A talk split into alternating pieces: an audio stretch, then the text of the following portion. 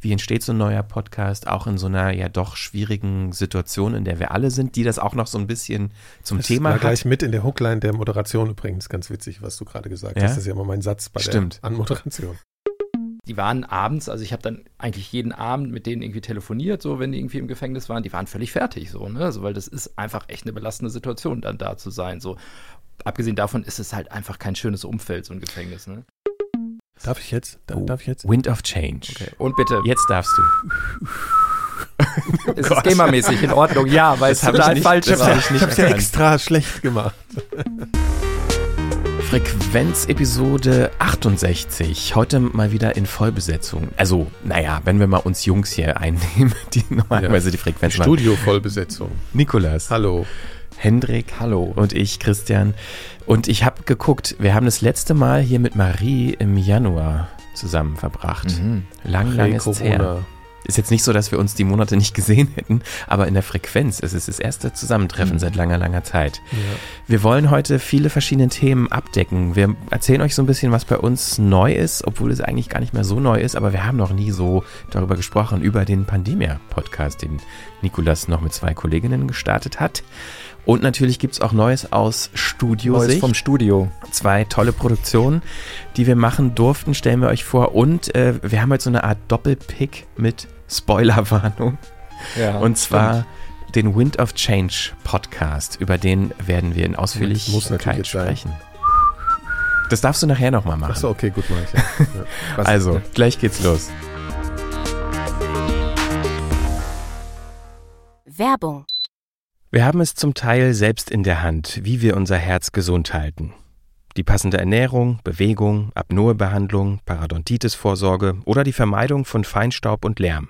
Die neue Apothekenumschau zeigt, wie unser Lebensstil die Entstehung von Risikofaktoren wie zu hohen Blutdruck, hohe Cholesterinwerte oder Diabetes beeinflusst. Sie alle schädigen auf lange Sicht das Herz-Kreislauf-System. Eine Arteriosklerose kann dadurch entstehen. Die Ablagerungen können besonders in den koronaren Gefäßen gefährlich werden und zu einem Herzinfarkt führen. Nach einem Infarkt kann eine Reha helfen, den Weg zurück in einen neuen, gesünderen Alltag zu finden. Die neue Apothekenumschau. Jetzt in eurer Apotheke. Jeder Forscher, mit dem ich gesprochen habe in den letzten zehn Jahren, hat im Grunde genommen diesen Satz gesagt, es ist keine Frage, ob das passiert, sondern wann das passiert. Ich glaube, mir ist irgendwie jetzt auf einmal eine Sache ganz schlagartig klar geworden, dass es auch noch ein anderes Thema gibt, das so alle betrifft und das so schnell geschehen kann. Und, und das ist einfach, äh, glaube ich, auch für mich so eine Grundmotivation für diesen Podcast, dass es gar nicht jetzt nur um Corona oder was auch immer geht, sondern dass man auf einmal versteht, hier, es gibt auch noch andere Dinge, wo wir die Natur einfach mal überhaupt nicht beherrschen. Also im Kopf schon, aber nicht im Herzen oder im Gespür angekommen, dass wir eigentlich jetzt selber in dieser Situation sind, wie ich es zum Beispiel in Liberia erlebt habe, also während dem Ebola-Ausbruch. we can't go outside. Um, this is like letting all of us um, waiting around and, and dying at home. Pandemia. Die Welt, die Viren und wir. Pandemia heißt, äh, ist das eigentlich unser neuestes? Ja, doch, ist das neueste Format, was wir Mhm. haben. Ich habe irgendwas nicht mitgekriegt, so, aber ich glaube, Ja, irgendwie kommt mir das so das. vor. Aber ich meine, das schlägt ja auch so ein bisschen in die Kerbe, warum wir hier so selten zusammentreffen. Ne? Also Schon thematisch März. geht's um, Ja. obwohl, da kommen wir gleich zu, aber vielleicht würde mich mal interessieren, wie geht's euch eigentlich? Wir haben ja Ach, so, danke, so lange nicht hier gesprochen. ach du, Ja, Mensch. Also wir können ja mal erzählen, unsere... wir sind alle gesund zumindest und war und blieb, also wir sind alle äh, verschont geblieben bisher vom Virus. Unsere Routine hat sich ja wirklich nachhaltig äh, verändert. Ne? Also wir hatten ja mal Ja. vor ein paar Monaten so eine Heimstudio-Folge gemacht. Äh, da haben wir alle uns zugeschaltet. Und es ist tatsächlich zum Großteil auch immer noch so. Das hat sich so Ja. ein bisschen eingeschlichen, ne? Ist ja dann doch mehr zu Hause jetzt arbeiten. Ja, ich finde das, äh, genau, also zuerst, zuerst fand ich es schwierig, dann fand ich es toll und jetzt beginnt es langsam wieder schwierig zu werden. ja ich finde auch. Ich finde es auch schwierig. Ja. Man Ja. fängt so an, so am, am, am Stuhl festzubacken. Aber so man muss sich wirklich aus dieser Homeoffice-Miserie auch so ein bisschen rausreißen, Ja, ja. Ne? weil irgendwie man, ja, auch bleibt Man einfach sackt so. da, weil ja. es ist ja, der Computer steht da, bleibt man halt zu Hause und dann merkt man, das ist voll ätzend. Also für Marie hat sich ja eigentlich überhaupt nichts geändert, weil sie war ja eh immer schon Macht im immer Homeoffice Homeoffice, und ja. zugeschaltet. Ähm, bei uns haben sich so die, die Werkzeuge so ein bisschen geändert. Ne? Wir sind natürlich auch auf den Zoom-Zug aufgesprungen und wir müssen sagen, es funktioniert ja leider Funktioniert doch leider echt gut. ziemlich gut, ja. Äh, nur mit dem Audio, das könnte noch besser werden. Da habe ich auch gedacht, wenn die das mal so hinkriegen würden, dass man eine vernünftige Audioqualität hätte, dann bräuchte man fast gar kein anderes Mhm. Werkzeug mehr. Dann Ja. könnte man auch Podcasts Es reicht halt für das, was es ist. Ne? Ja, ist naja. Okay, ähm, sonst, sonstige Neuigkeiten, die ihr teilen wollt, ähm, verändernde Situationen. So. Ah ja, Hendrik Mhm. steigt aus. Ne? Ja. Das ist, äh, Nikolas übernimmt den Laden komplett ja, und verkauft ihn dann. Diktator. Die Mikrodilettanten werden die neuen Ja. Geschäftsführer. Der Laden wird innerhalb von zwei Monaten an die Wand gefahren. Ja, von Gero und Phil. Und dann für 50 Cent und eine Flasche äh, Pfand verkauft. Ja, und Christian und ich machen endlich das, was wir immer schon machen wollten. Und was ist das? F äh, äh, Filme. Nee, weiß ich auch nicht. Achso, ich dachte Überlegen so ein, so ein Apfelmost. Äh, Ja, wir äh, machen dann- Feld Ja. für Apfelmost. Ja, So ein Apfel, so eine Apfelbaumwiese mit. ist interessant, was so da so spontan jetzt so rauskommt. Ökolandwirte in erfährt man Brandenburg. ganz viel. Ja, ja, ich weiß auch nicht, also was man jetzt noch erzählen könnte, was jetzt Neues. Äh, Ich weiß es ja auch ich nicht. guck so erwartungsvoll. Ja, ja, Gut, schon äh, wir müssen ja auch nicht, wir müssen ja auch nicht hier in, in private Sachen, wenn ihr das nicht teilen wollt, ist es ja auch Ach so, du hast okay. jetzt auf bestimmte Sachen hast du erwartet. Ja, ich Nee. weiß auch nicht. Gut, dann lassen wir das. Ähm, dann fangen wir doch an, hier inhaltlich äh, zu sprechen. Pandemie, hatte ich schon gesagt. Also ich meine, das ist immer so ein bisschen schwierig. Viele kennen den Podcast bestimmt schon. Für Ja. uns ist es auch irgendwie nicht mehr so neu, aber wir haben gedacht, einige haben es nicht mitbekommen und natürlich ist es auch immer interessant, so ein bisschen ähm, hinter die Kulissen zu gucken, wie entsteht so ein neuer Podcast, auch in so einer ja doch schwierigen Situation, in der wir alle sind, die das auch noch so ein bisschen zum Das Thema war hat. gleich mit in der Hookline der Moderation übrigens ganz witzig, was du gerade gesagt Ja? hast. Das ist ja immer mein Satz bei Stimmt. der Anmoderation. Aber vielleicht kannst du ja mal ganz kurz erzählen, worum es ähm, geht in Mhm. Pandemia und dann auch vor allen Dingen, wie es dazu kam. Ja, also wir haben uns, das hat sich so ein bisschen verändert, ehrlich gesagt. Also ganz am Anfang war das so, dass Laura, ähm, eine Freundin von mir, die ja auch schon für 4000 Hertz Sachen damals für Mixed Stories, die man immer noch anhören kann, gemacht hat. Ganz am Anfang, als wir hier angefangen haben, so ein Jahr nach, ne, nach Start. Egal. Ähm, äh, jedenfalls, wir haben darüber gesprochen. äh, Sie hat mir erzählt, dass sie gerne mit Kai Kupferschmidt, äh, einem Freund von ihr, ähm, einen Podcast machen würde über, und der ist halt Wissenschaftsjournalist und ähm, Molekularbiomediziner. Das war auch eine Ausbildung, die, ich, die mir neu war. Auch gerade in den Elementarfragen zu Gast, wer Ja, ja, genau, genauer genau, kennenlernen genau, möchte. Genau, genau. Und ähm, ja, genau, und der schreibt für die Science, also ist echt so eine, so eine Nummer im Wissenschaftsjournalismus, so in dem Bereich der Viren. Und das war natürlich sein, äh, ja, sagen wir mal, sein, sein, sein Triggermoment, dann jetzt auch irgendwie ganz viel dazu zu machen. Genau, die Idee war, glaube ich, erstmal sozusagen die, die Covid-19-Situation in anderen Ländern anzugucken, wie läuft's denn da? So, das war, glaube ich, so eine Grundidee, ähm, an der wir auch so ein bisschen rumgeschraubt haben. Und dann habe ich eigentlich ganz schnell gemerkt, so, ich würde da gerne mitmachen und das hier machen. Ähm, und das fanden die auch gleich ganz super. Genau, und äh, dann haben wir angefangen und dann hat sich das Konzept aber ziemlich schnell darauf ähm, hin, da, also in die Richtung verändert, dass wir über in, also über andere Infektionskrankheiten sprechen. Pro Folge immer über eine und in einem anderen Land und sprechen dann mit Betroffenen oder eben Zeugen oder oder oder Ärzten oder was auch immer und, und Wissenschaftlern, die irgendwie in einem bestimmten Fall äh, auch so einer menschlichen Geschichte, die damit verbunden ist, ähm, reden. Genau, und dann stellen wir natürlich schon Brücken her zu, zu dieser ganzen Corona-Nummer, in der wir sozusagen sind. Genau, und das ist so das Konzept. Und wir machen das jetzt momentan wir haben mit äh, wöchentlich angefangen, haben gemerkt, dass uns das ähm, in jeder Hinsicht überfordert und machen es jetzt zwei Wochen, also im Zwei-Wochen-Takt. Ja, haben jetzt neun Folgen und äh, es macht irgendwie Spaß. Und ich habe mich mit den beiden auch nochmal darüber unterhalten, wie sie so ihre äh, Erfahrungen bisher in, in diesem neuen Medium so empfinden. So, jetzt äh, machen wir das wie immer und zwar Hallo. Hallo Nikolas. Hey Niklas. So, so machen wir das immer am Anfang. Ja, ist ja auch ganz normal. Die Leute verstehen den Witz jetzt, glaube ich, gar nicht. Egal. So, hallo erstmal, ihr beiden. Wir sind Hallo. jetzt hier in der Frequenz und wir sitzen jetzt, wir nehmen jetzt hier gleich unsere nächste Folge auf. Äh, und es ist immer ein bisschen schwierig, euch zur Ernsthaftigkeit zu erziehen, obwohl wir so einen, so einen ernsten Podcast machen. Kann doch niemand seinen Hund erziehen, wie willst denn uns erziehen?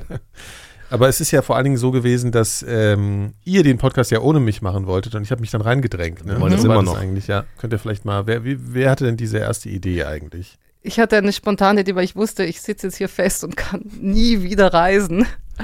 Und das war tatsächlich, habe ich dann am 13., Freitag, dem 13. März, habe ich dann dem Kai eine äh, Message geschrieben, sollen wir nicht einen Podcast machen? Wir quatschen miteinander, du bist für die Wissenschaft verantwortlich, ich fürs Soziale, sprechen mit Betroffenen auf der ganzen Welt und so weiter. Was Und- man immer so für Ideen hat Ja, am Anfang. Das ist absolut. Ganz einfach. Ich habe dann in meiner üblich eloquenten Art geantwortet, hätte ja Bock auf Podcast mit dir. Starte gerade hier in Sao Paulo. Ich war in Brasilien noch und war, das war dann so der Zeitpunkt, wo ich gesagt habe, bevor ich nicht mehr zurückkomme, ähm, fliege ich dann jetzt mal zurück. ja.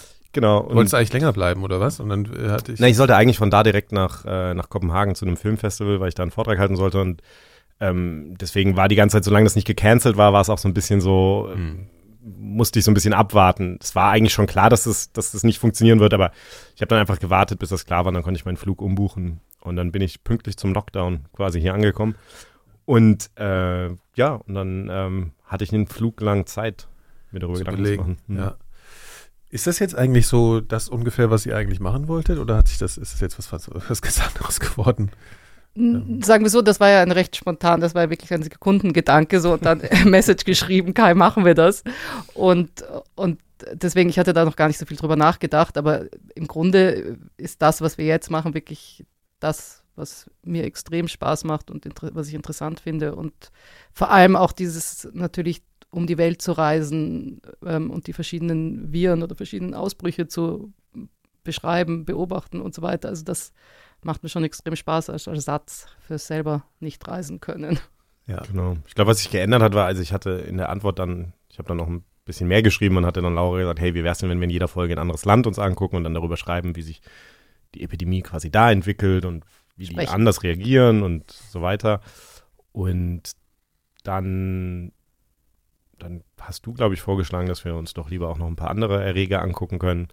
Ähm, Ach stimmt, die erste Idee war ja grundsätzlich nur durch Genau, die Länder nur zu gehen und sich die Covid, äh, also die Corona-Situation Genau. anzugucken, ne? Genau. Ja. Genau. Aber- Und ich wollte, weil äh, es ist ja vielleicht, für euch sind es ja alles alte Hüte vielleicht, aber ich bin ja interessiert an der Vielfalt der Krankheiten dieser Welt, also nur theoretisch. Und genau, das ist ja das, was wir jetzt irgendwie so ein bisschen machen. Mhm.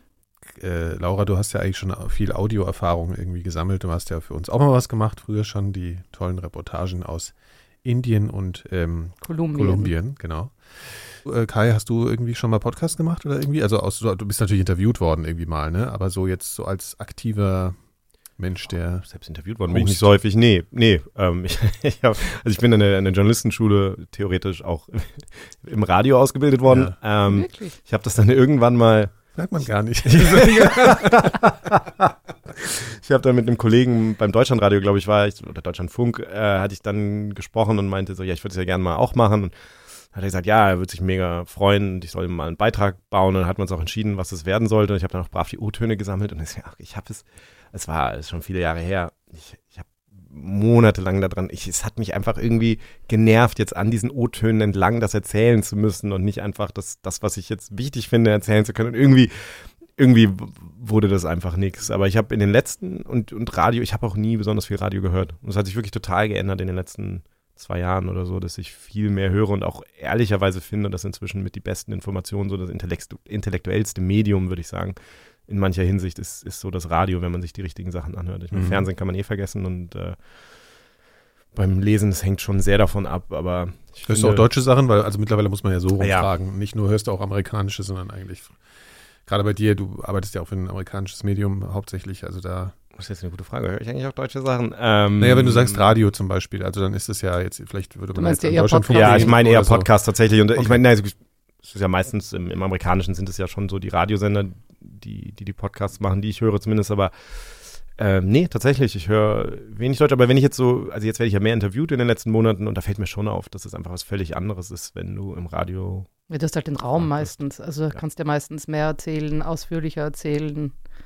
Ich habe das Gefühl, es ist mehr Raum für Nuancen, für Grautöne. Mhm. Es ist irgendwie nicht so, weißt du, es ist nicht der 15 Sekunden Clip Mhm. äh, und es ist aber auch nicht so dieses so total auf äh, auf Konflikt gebürstete oder so in, in, in, einem Artikel manchmal, sondern es ist wirklich sehr viel mhm. ähm, so, ja, man, man redet halt anders. Also ich meine, das ist ja was, wir haben da, glaube ich, mal drüber gesprochen, dass es auch anders ist jetzt.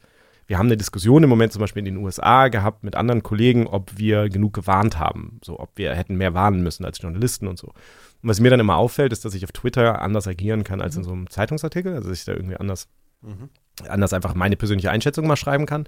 Und ich finde, das Gleiche gilt so ein bisschen ähm, im Radio oder so. Es ist einfach viel leichter zu sagen, okay, pass auf, ich schätze das so ein. Also ich glaube schon, man muss das ernst nehmen und das ist gefährlich und wir sollten uns darauf vorbereiten, dass das kommt. Und so, das geht auf eine Art und Weise, finde ich, die sehr natürlich ist, die, mhm. die mir schwerer fällt sonst. Und deine Stimme vermittelt ja auch wahnsinnig viel. Also je nachdem, wer redet, wie die Leute reden, da kommt ja so wahnsinnig viel Emotionen mit rein. Also das kannst du ja gar nicht verstecken.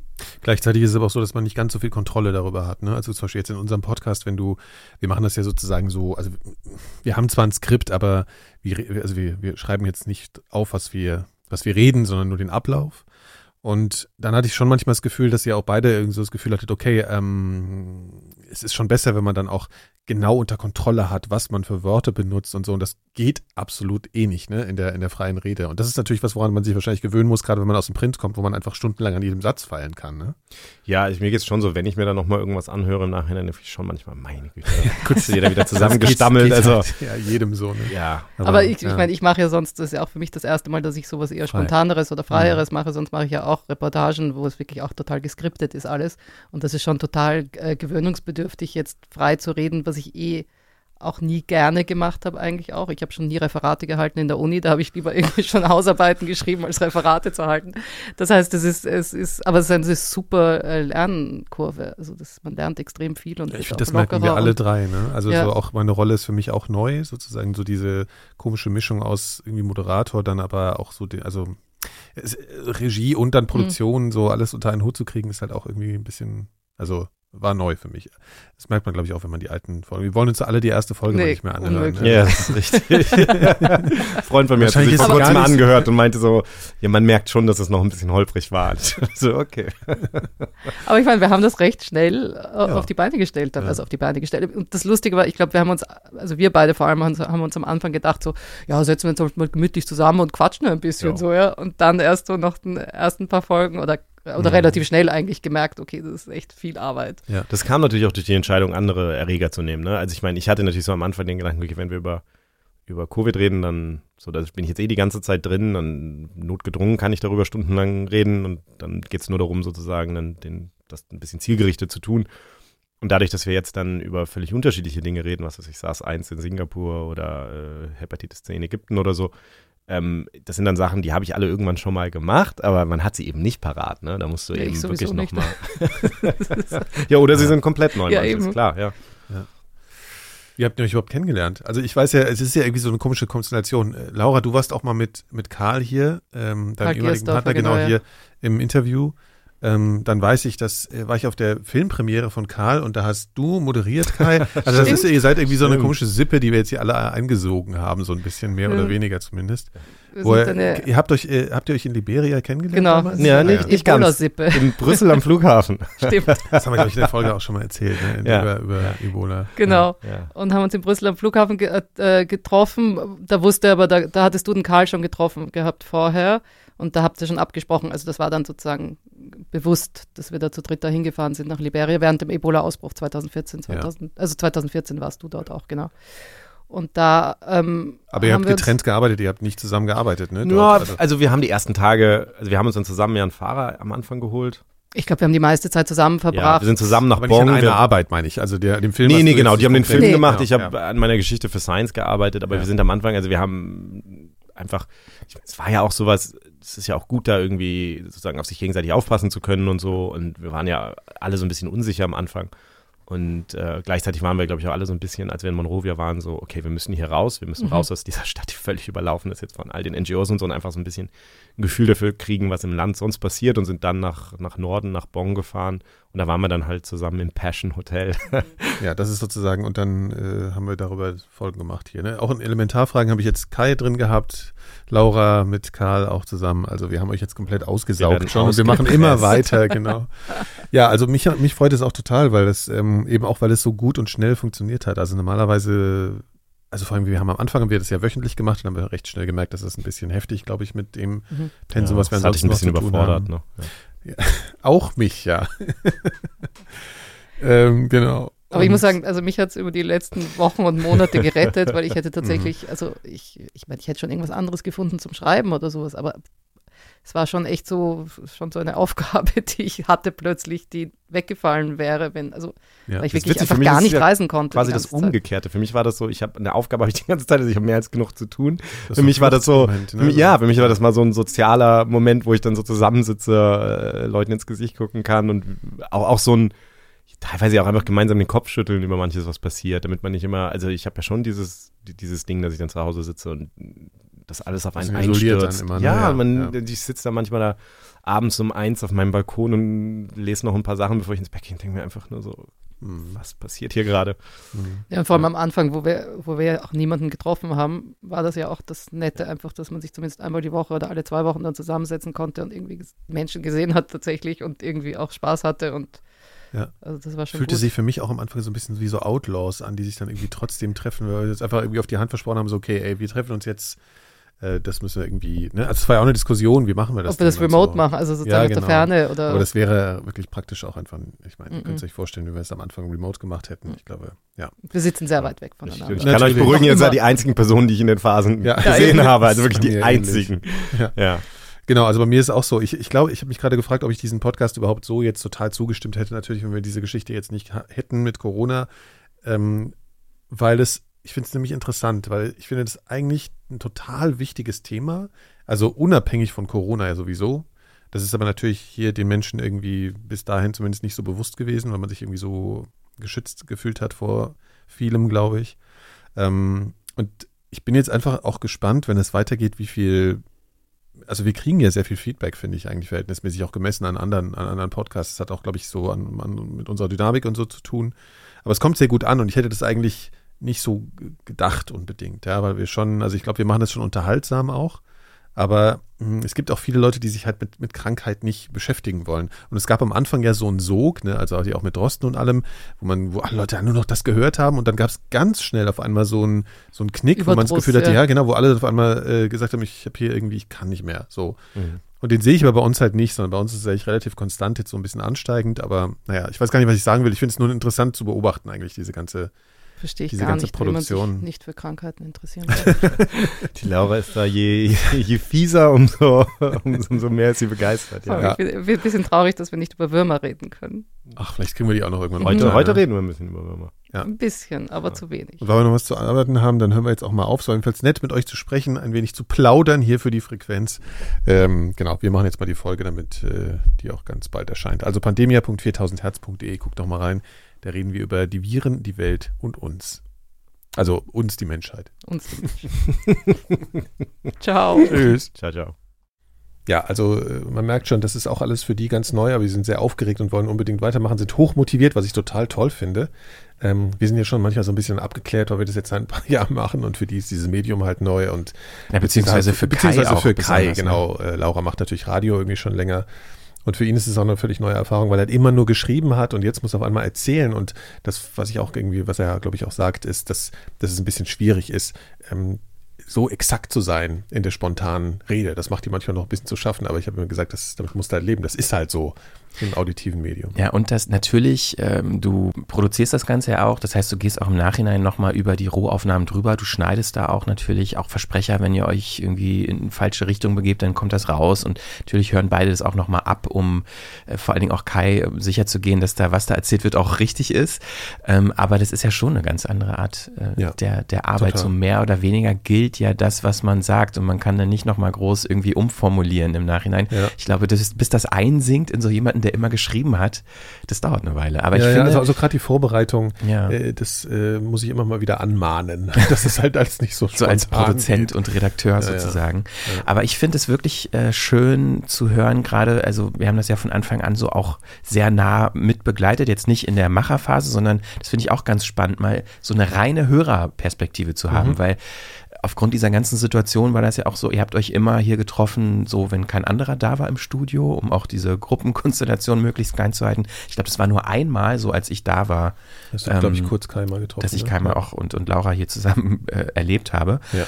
Aber äh, so zu, eben so diese reine Hörerperspektive zu haben, finde ich total spannend. Das ist das erste Mal bei 4000 Hertz, dass ich diese Perspektive habe. Mhm. Und auch so zu hören. Außer bei den Mikrodilettanten, ja, da ist. Naja, da entwickelt sich jetzt nicht so viel. mit. Da ist alles geskriptet durch uns und Ja. vorbereitet, Stimmt. inszeniert. Head, Headwriter äh, Hendrik Evert für die Mikrodilettanten. Ähm, was ich nur sagen wollte, ist so, ich finde oder ich höre da auch so raus, dass so eine Entwicklung stattfindet, wie ihr mehr zueinander findet, auch die Art und Weisen, wie ihr diese Geschichten erzählt, also dass so diese persönlichen Geschichten mit der Verbindung der harten wissenschaftlichen Fakten, so dass das immer besser ineinander greift und dass auch so Spannungsbögen entstehen, wo ich gar nicht so hundertprozentig sicher bin, ob das immer so geplant Gewollt und gewollt ist, aber die entstehen total in Ja. den einzelnen Folgen. Auch ähm, gerade, ich glaube, haben bestimmt auch viele gehört, die ähm, Folge, in der auch äh, der Herr Drosten zu Gast war.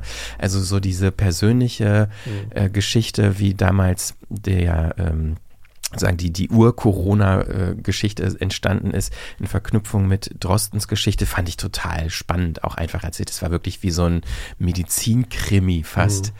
Ähm, mit Heldengeschichte. Ich glaube, das ist aber ganz interessant, weil äh, das, äh, das kommt, glaube ich, ein bisschen daher, dass die beiden primär oder oft für, also Kai besonders für ausländische Medien arbeiten und gerade für die amerikanischen. Und da wird sowas halt oft auch so erzählt. Ne? Also ich glaube, dass, dass hier so eine gewisse Trockenheit bei so Wissenschaftsthemen oft vorhanden sind. Und da verknüpfst du das eben oft mit Protagonisten und erzählst es anhand von einer Schicksalsgeschichte oder irgendwie sowas. Und das hat er eigentlich so internalisiert, dass ich da gar nicht groß viel machen musste oder das halt sozusagen in die Richtung biegen musste. Das haben die eigentlich von sich aus klar gehabt, okay, ey, wir müssen einmal einen Betroffenen oder irgendjemanden haben, der damit äh, sozusagen menschlich zu tun hatte und dann ordnen wir das wissenschaftlich ein. Und das finde ich ist irgendwie, glaube ich, ganz gut an dem Format, dass man im Prinzip für beide Seiten ein bisschen was hat. Dass man hier nicht so ein totaler Medizin-Nerd sein muss, um da Spaß dran zu haben. Ist zumindest die Hoffnung. So.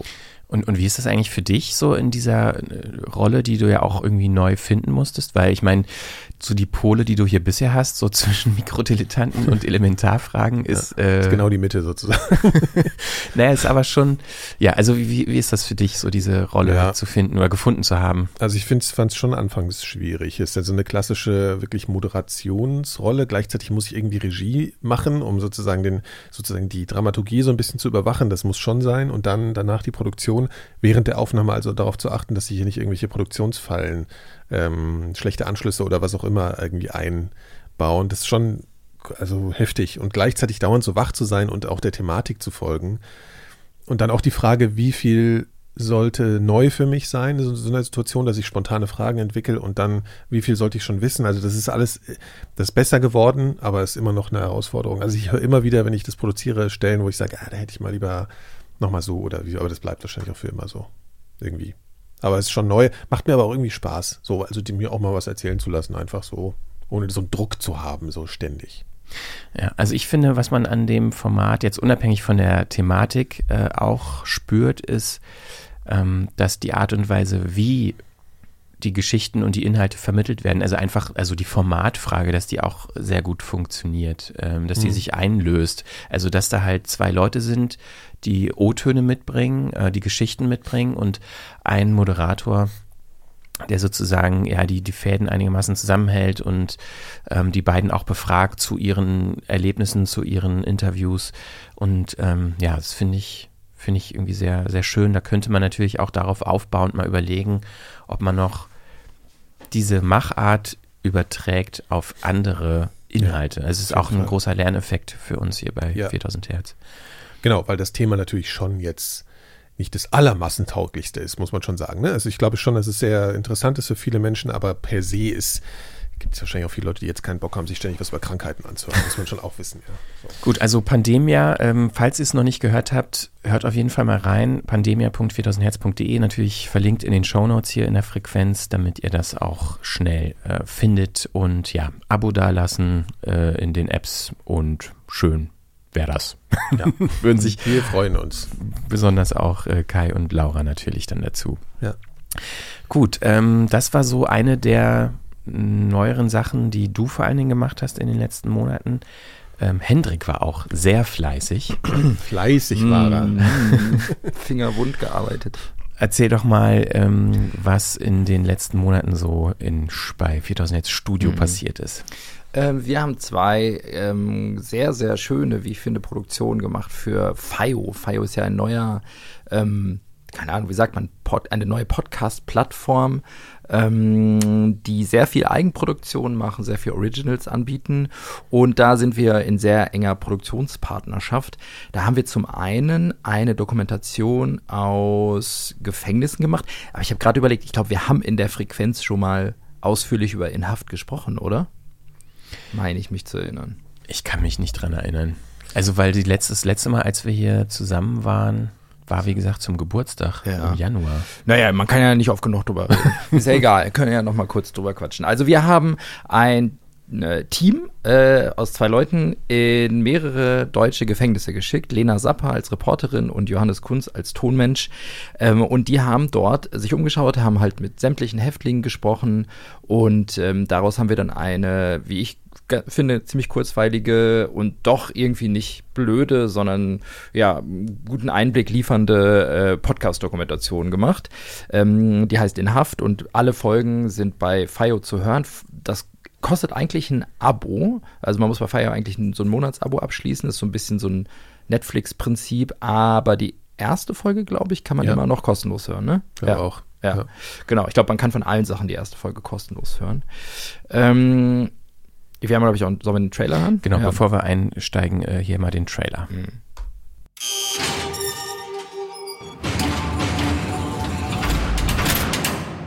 In Haft. Entweder Knast oder Tod. Ne? Zu Gast hinter Gittern. Das ist die Macht des Stärkeren. Man weiß auf jeden Fall, mit wem man seine Spielchen machen kann und mit wem nicht. als ich hier ankam, am Anfang, sag mal, wenn man dann doch ein recht zurückgezogener Mensch ist, so wie ich das am Anfang war, ähm, denkt man erstmal, oh Gott, SV-Abteilung, alle gefährlich, ich darf mich nicht mehr bewegen und muss möglichst und überhaupt. Ich habe äh, ja, in einer Stresssituation einen Menschen äh, getötet. Okay, darf ich fragen, wie hast du den getötet? Ja, wie soll ich mich jetzt ausdrücken? Früher hat man immer so gesagt, ja, die Ganoven machen das so, um ihr Herz reinzuwaschen. Das stimmt alles nicht, ist alles nicht. Entweder man macht das oder man macht das nicht. Ich mag das einfach nicht. Ich mag das nicht. Ich habe echt vielen geholfen. Ich sitze zurecht hier, habe ich ja nicht gesagt. Ich stehe auch dafür gerade für meine Strafe. Mir gefällt das auch nicht hier, der Umstand ist, aber ich muss mich damit abfinden. Hier ist halt kurz vor Ende der Fahnenstange. Ja, genau, das ist der Trailer zu, zu In Haft. Ja, acht Folgen. Ähm, Aber Lena hat ja schon auch spannende, äh, also ich nenne es mal spannende Ja. Erfahrungen gemacht. ne? Es war nicht so, so ganz einfach für sie, die Zeit, glaube ich. Auf jeden Fall, also für beide. Also ähm, Johannes hat zwar keine Fragen gestellt, aber der war natürlich irgendwie dabei. Und wenn du da in diese Gefängnisse gehst, dann bist du halt irgendwie. Also ich glaube, das ist schon eine sehr krasse Erfahrung, wenn du da reingehst und dann wird die Tür hinter dir zugemacht. Du weißt, du kannst abends wieder raus. Aber das muss sich schon ziemlich extrem anfühlen. Ähm, und dann sind natürlich, ja, ich meine, die Leute, mit denen sie gesprochen hat, ähm, das ist, also wir, wir hatten dann auch eine längere Diskussion. Du gehst da halt rein und dann sprichst du mit diesen krassen Schwerverbrechern. Also wir haben wirklich so alles dabei, was man sich vorstellen kann, irgendwie an Verbrechen. Und musst dich ja trotzdem diesen Leuten irgendwie nähern. Und das kannst du, musst du irgendwie auf eine Sympathieschiene, musst du das ja machen. Und du gibst den Leuten ja dann echt viel Raum und sie haben auch viel Möglichkeiten, von ihrer Tat zu reden. Und natürlich haben die alle irgendwie so Bewältigungsstrategien, die sie fahren. Ganz unterschiedlich, aber manche auch durch Therapie, aber ganz viele auch nicht durch Therapie, sondern die machen sich natürlich selbst. Die sitzen halt 25 Jahre und machen sich natürlich Gedanken über ihre Tat. Und die haben halt jetzt hier echt Zeit und Raum, das irgendwie so auszubreiten. Und das ist einerseits total interessant und total spannend, in diese Köpfe einzusteigen und das nachzuvollziehen, was sie so erzählen. Aber andererseits, weil sie es ja irgendwie alle irgendwie rechtfertigen, auch wenn sie sagen, ich habe einen großen Fehler gemacht, aber sie bringen ja immer irgendwelche Rechtfertigungen, ist es, glaube ich, auch ein bisschen hart manchmal für, für die Opfer so. Oder wenn man denkt, irgendwie, okay, da gibt es ja dann auch Leute, die echt darunter gelitten haben, die haben jetzt hier irgendwie nichts, die hört man jetzt nicht so, weil es einfach nicht Teil des Formats ist. Ähm, da mussten wir irgendwie einen Weg finden. So, und da haben wir auch lange drüber diskutiert, wie gehen wir damit um.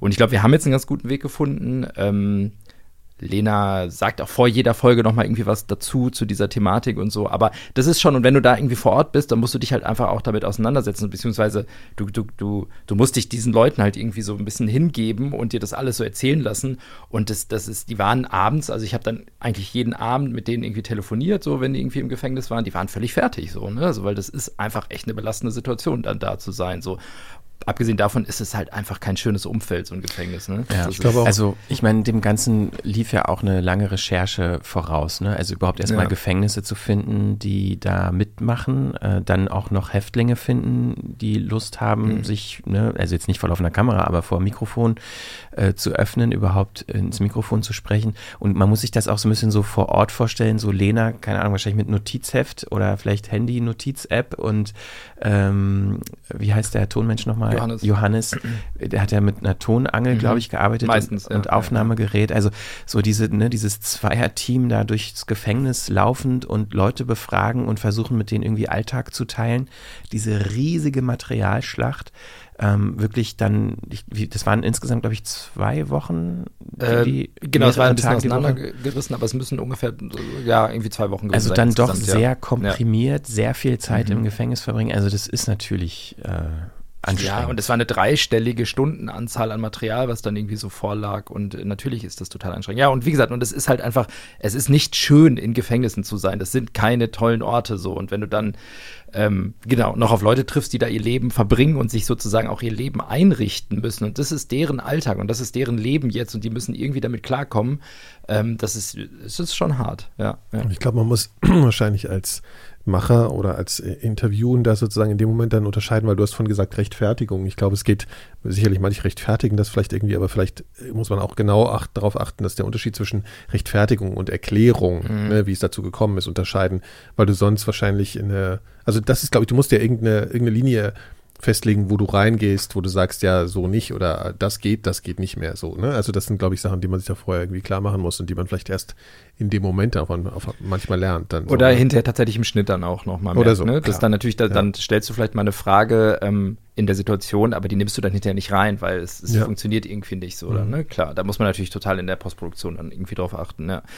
Ähm, ja, ja, auf jeden Fall. Also die Uhr, als wir diese Idee entwickelt haben für, für diese Serie, ähm, hatte ich so ein bisschen, es gibt ja so eine Unmenge an so amerikanischen Gefängnisdokus fürs Fernsehen, die kann man bei Netflix irgendwie alle sehen, im, ähm, im Kopf, wobei die natürlich in ihrer Machart auf einem ganz anderen moralischen Level irgendwie laufen, als das, was wir jetzt irgendwie vorhaben hatten. Ähm, also so irgendwie, da muss man sich ne, natürlich irgendwie eine Distanz finden und sagen, okay, wir haben es irgendwie anders vor. Aber grundsätzlich hab, hab, waren die schon irgendwie so, so Aufhänger und, und irgendwie der haben so ein bisschen, waren so Ideenlieferant für diese Podcast-Serie. Und da ist es natürlich so in amerikanischen Gefängnissen, da ist ständig Action so, ne? Da geht's total rund. Sind also halt in diesen Dokus. In diesen Dokus, genau. Ja. Genau. Man, man, sieht ja nur das, was in den Dokus ist und nicht das, was wirklich im Gefängnis passiert. Ähm, und da ist auch viel inszeniert und das ist sehr, wirklich alles so auf die zwölf produziert und so. Und die haben halt einfach sehr viel so Gemeinschaftsräume, weil die super kleine Zellen haben, die sind die sind chronisch überbelegt und die sind hocken alle aufeinander, die, die, die Insassen. Und da passieren halt ständig irgendwelche Sachen. Ähm, alleine schon beim Essen, so, weil sie halt irgendwie in diesen äh, riesen Essenssälen halt ähm, meistens dann essen. Und da habe ich so ein bisschen gedacht, okay, wir gehen ins Gefängnis und da passieren automatisch Sachen. Wir, wir spielen einfach Fly on the Wall. Wir, wir nehmen das Mikro mit, nehmen auf und da wer, wird automatisch werden da Dinge passieren. Nun ist es aber so, dass in deutschen Gefängnissen da passiert einfach nichts. Da ist, ähm, es gibt fast keine Gemeinschaftseinrichtungen, es gibt kein gemeinsames Essen, ähm, es gibt so ein bisschen Gemeinschaft ist manchmal bei diesen Ausbildungsbetrieben, wo dann halt mehrere Häftlinge zusammen sind, aber auch da ist es sehr ruhig ähm, und, und sehr, sehr überschaubar und es gibt nie solche, also natürlich gibt es auch mal so Shutdowns oder so, aber das ist dann schon sehr, sehr, sehr selten, weil dann irgendwas ganz krasses passiert ist und dann vielleicht irgendwie ein Suizid und das ist dann aber auch wieder einzeln auf der, hat dann auf der Zelle stattgefunden und das würden wir natürlich dann eh nicht zeigen. Ähm, aber das war halt sozusagen, da mussten wir irgendwie nochmal umdenken und wie gehen wir in Deutschland dieses Format ran, was machen wir daraus, dass einfach wir uns schon wir müssen schon dafür sorgen, dass wir da Informationen bekommen und wir können uns dann nicht einfach ins Gefängnis stellen, die, das Mikro anmachen und da wird schon was passieren um uns herum, weil, wie gesagt, da passiert einfach nichts so. Und das war irgendwie, da mussten wir ran und mussten eine andere Strategie entwickeln. Und auch das war dann natürlich sehr anspruchsvoll für das Produktionsteam vor Ort, weil sie natürlich Wir hatten vorher Interviews ausgemacht. Ähm, wir hatten ausgemacht, hey, wir können da in den Ausbildungsbetrieb, wir können mal damit in die, weil ein, ein Häftling dann da irgendwie Gärten hat, dann können wir da rausgehen und uns den Garten angucken und so. Klar, sowas macht man vorher aus. Ähm, und sonst ist dann drumherum einfach nichts so. Und dann, das heißt also. Also jetzt zumindest keine Handlung. Das Genau, heißt, man muss halt genau. auch einfach die persönlichen Geschichten der Leute irgendwie rauskitzeln, so ein bisschen im, im Interview. Richtig. Und es haben sich dann natürlich noch spontan Situationen ergeben, es haben sich auch spontan Interviews ergeben, aber es war schon sehr viel Vorplanung und, und Vorrecherche irgendwie nötig dafür, ja. Mhm.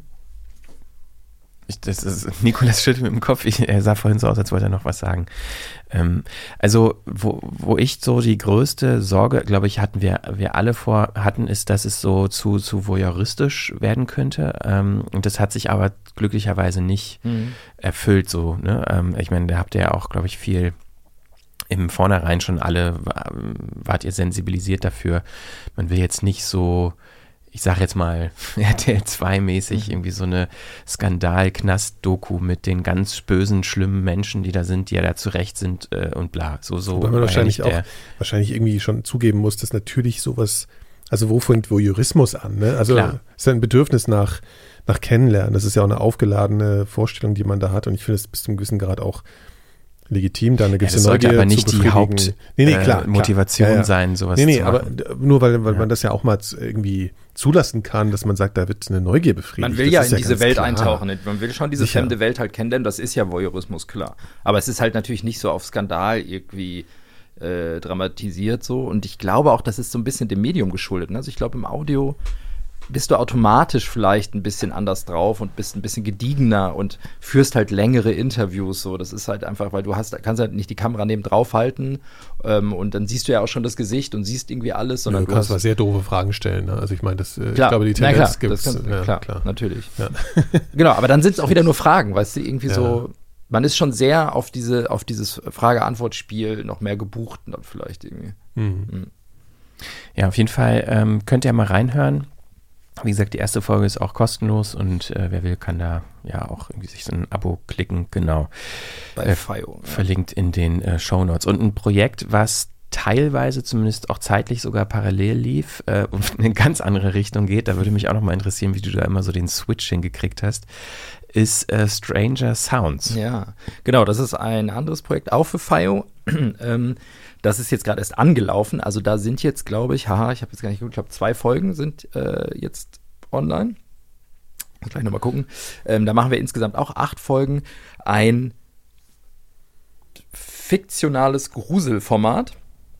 Aber nicht so in der klassischen Form, wie man jetzt vielleicht denkt. Also, es ist eigentlich kein, keine Hörspielserie, ähm, sondern wir erzählen schon die Geschichte von ähm, äh, Tondokumenten, die, die es gibt, die man irgendwie hören kann im Internet, ähm, die vorhanden sind. Und wir erzählen so ein bisschen drumherum die Geschichte. Beziehungsweise nicht wir erzählen die Geschichte, sondern wir haben einen berühmten Host ähm, für diese Geschichten, nämlich Götz Otto. Ähm, Warte, jetzt sagt er es gleich. Der hat, glaube ich, auch mal bei James Bond mitgespielt. Richtig, ne? danke. Er war mal der Bösewicht bei James Bond, genau. Und der präsentiert ähm, diese Geschichten um diese Tondokumente. Und wir hören mal rein, würde ich sagen. Auch dafür haben wir einen Trailer hier. Achtung, diese Serie enthält Tonmaterial, das von manchen Menschen als erschreckend oder sogar verstörend empfunden werden kann. Stranger, Sounds. Präsentiert von Götz Otto. Was sagen Sie, wenn ich Ihnen einen Beweis für die Existenz der Hölle präsentiere? Ein schier unglaubliches Tondokument.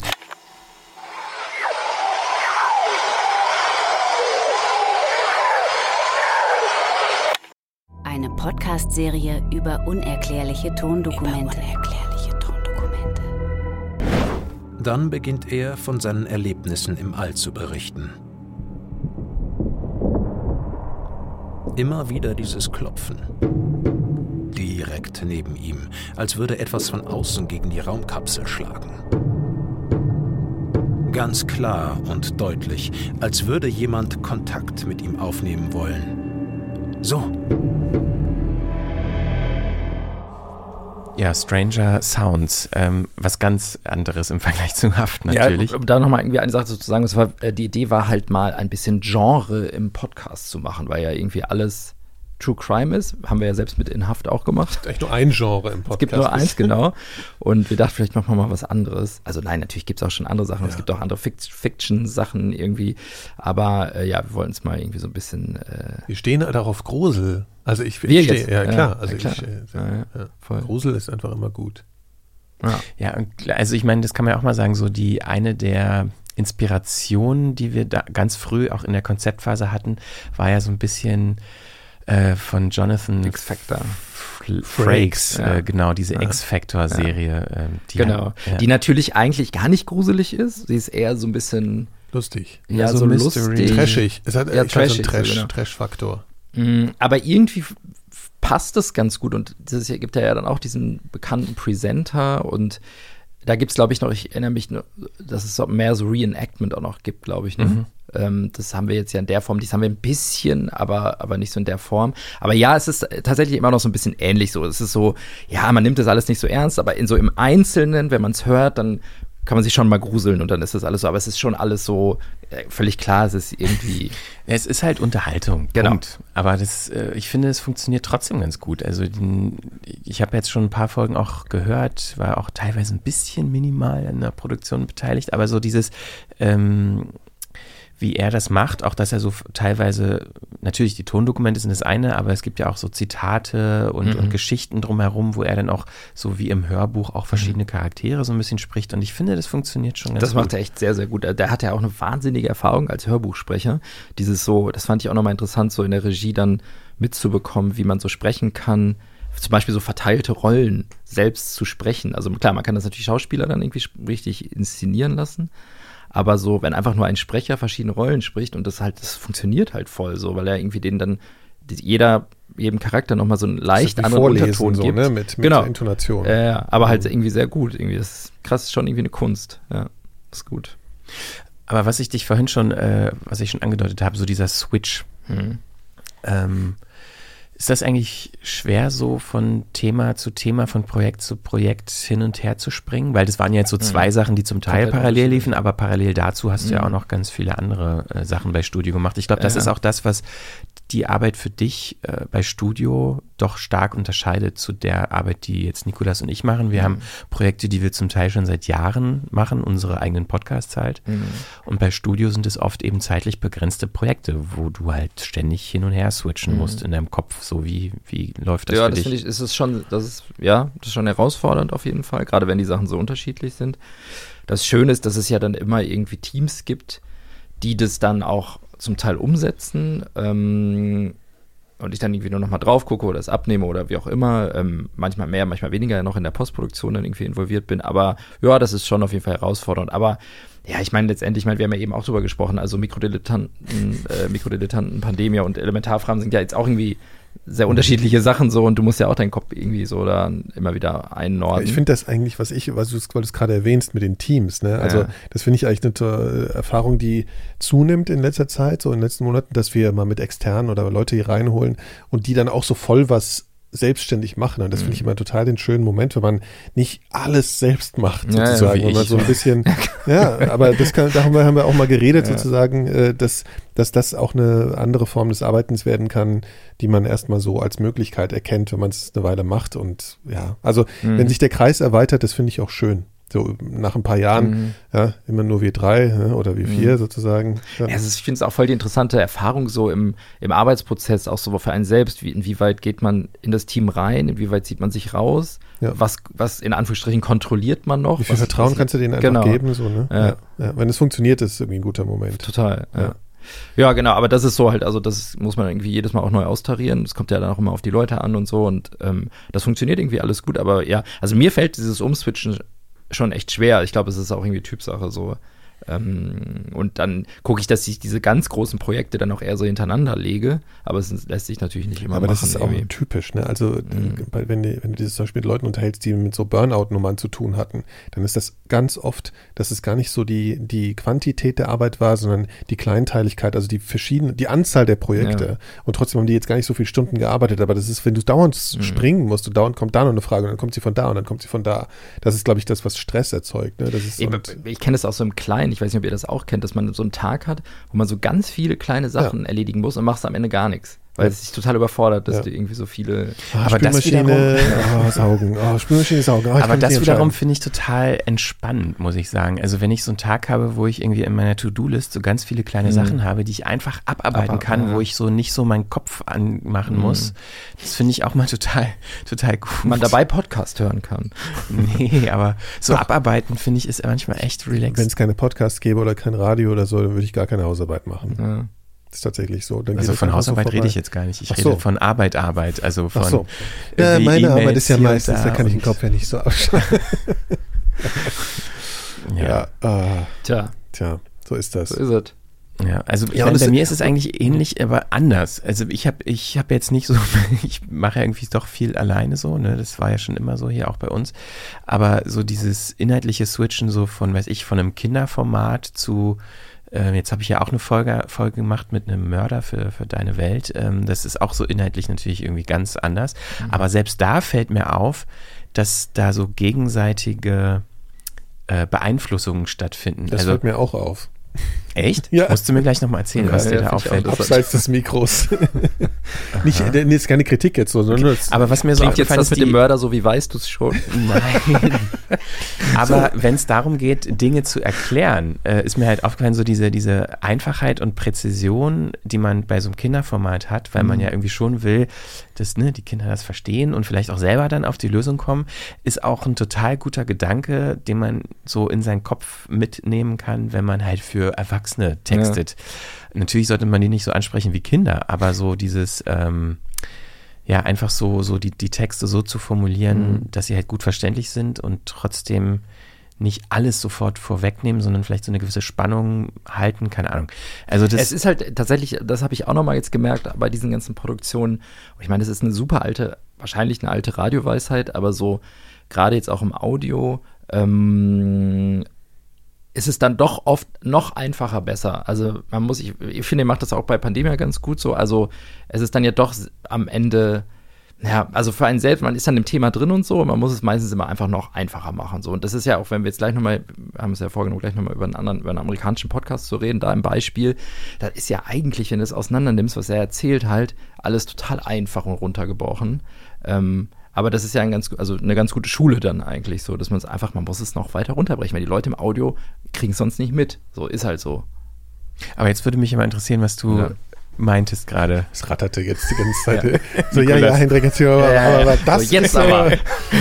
Naja, sagen wir mal, das, was du jetzt gerade erklärt hast, dass diese Befruchtung, dass es diese Befruchtung gibt, dass du diese Lehren ausweist, oder du hast ja erst weißt du es schon und dann, oder also ich glaube, du hast mehr weißt du schon gemacht als deine Welt in letzter Zeit. Mhm. Und ich habe, das meine ich schon gemerkt, dass du diese Form der ähm, äh, Klarheit in den, in der äh, also in der Moderation, in der Art der Ansprache und so weiter, also genau das, was du eigentlich gerade beschrieben hast, ich muss es eigentlich gar nicht groß anders erklären, das finde ich, wenn man darauf achtet aus der Produktionssicht, weil ich wie ganz anders unsere Sachen höre natürlich als, als normaler Hörer, äh, hat man das gemerkt, finde ich. Also das ist so eine, äh, der, der Systemfehler zum Beispiel klang anders von der Ansprache als deine Welt. Das merkt man auf jeden Das, Fall. das stimmt. Und ich glaube, das aber auch, das liegt natürlich auch daran, dass deine Welt auch irgendwie ein klareres Format im Sinne von, ich will Es ist hier halt was mehr ein Format. simple- ja, genau. Ja, es ist ja. mehr ein Format und du willst eine klare Geschichte erzählen so und äh, Aber genau da ist auch, liegt auch eine Gefahr, ne? Also jetzt, ohne immer wieder dann so diese Selbstkritik oder so, zu oder? liefern. Oder was aber nee, ich meine auch, ähm, da haben wir auch immer wieder mal drüber gesprochen. Ähm, ich, also das war ja jahrelang so, dass durch die Gegend zum Beispiel so das Format bei uns war, was so einfach das klarste Format war. Man hat sofort verstanden, worum es geht. Die Anfangsworte äh, sind quasi immer identisch von Christian Möller, wie er seine Sendung anmoderiert. Auch sogar akustisch mit den Schritten. So, das erklärt sich halt auch für Hörer, die neu dazu kommen, sofort. Und es war ja immer beim Systemfehler so ein bisschen so schwierig, so erstmal überhaupt erklären, was, worum geht es in dem Format und worum geht es jetzt in der Folge. Und es hat ja, war alles so ein bisschen experimenteller in der Hinsicht. Und bei Pandemia ist es ja auch so, dass du am Anfang immer sehr klar formuliert hast, was das Format ist und worum es geht. Und da sind wir jetzt nach acht Episoden, glaube ich, auch an so einem Punkt, wo wir Ja, als jetzt- Macher, ja. die, Per- oder du als Macher oder Ja. wir im Gespräch auch das Gefühl haben, ja, so, so langsam könnte man vielleicht auch das ein bisschen abändern. Aber das ist halt immer so ein bisschen so diese Frage, die wir uns nicht klar beantworten können, weil diese Macherperspektive und die Hörerperspektive immer eine andere ist. Ich glaube, da, da, ja, ich absolut. Ich glaube, was man, was einfach eine, ein Trick ist, also man, äh, die Frage ist ja, wann überformatiert man mhm. oder wann bricht man, wann, wann, wann, wann macht man mal ein bisschen was anders. Und ich glaube, man muss einfach sich irgendwann kreativ überlegen, wie setzt man dieselben Reize in einer kompakten Form, aber das immer mal wechselhaft. Und das muss ja nicht in einer Episode immer alle Aspekte abdecken, ja, aber du musst halt über die Folgenanzahl irgendwie äh, es schaffen, dass wenn jemand zwei Folgen hört, dass er dann alles mitgekriegt hat. So, ne? Also, und das ist, glaube ich, das, was man machen sollte. Das ist das, was ich jetzt bei gerade bei Pandemie mir so überlege. Muss ich jeden Aspekt, den wir da machen, immer am Anfang erklären? Nee, ich kann auch einen Satz nehmen im nächsten, äh, bei der nächsten Folge nehme ich mal den anderen erklärenden Satz so ein bisschen oder formuliere das ein bisschen um oder mach das mal freier oder weißt du so. Also, ähm, das war schon sehr repetitiv jetzt am Anfang. Und äh, da, da, das ist ja was, was wir auch genau bei allen, ich glaube, das ist erst was, was wir noch nicht nicht so lange diskutieren, was wir jetzt so, nachdem wir das alles eine Weile gemacht haben, bemerken, dass wir da immer wieder, dass wir darauf mehr achten müssen. Ja, weil das, wenn du es nämlich zu repetitiv machst, immer wieder, immer wieder, dann werden die Leute, die das Format eigentlich mochten, glaube ich, irgendwann genervt, weil es sich einfach zu gleich anhört. Und das ist halt so die Gefahr, ja, dass man irgendwann denkt, ja, du, jetzt hat sich jetzt irgendwie verbraucht. Und ein Format darf sich halt nicht verbrauchen und da muss man halt drauf achten. Aber das ist ein bisschen auch die, die Gefahr oder diese, diese Schwierigkeit, in der, glaube ich, Podcasts äh, noch viel mehr reinlaufen werden in Zukunft. Angenommen, es wird noch mehr so, ich sag mal, diese YouTube-Welt. Ähm, und es zeichnet sich ja so ein bisschen ab, dadurch, dass halt Empfehlungsalgorithmen und Playlists und Charts immer wichtiger werden. Stichwort zum Beispiel Spotify, die haben jetzt gerade auch kürzlich ihre Charts äh, verändert. Mhm. Das heißt, die Neuentdeckung wird, einen größeren, wird eine größere Rolle spielen.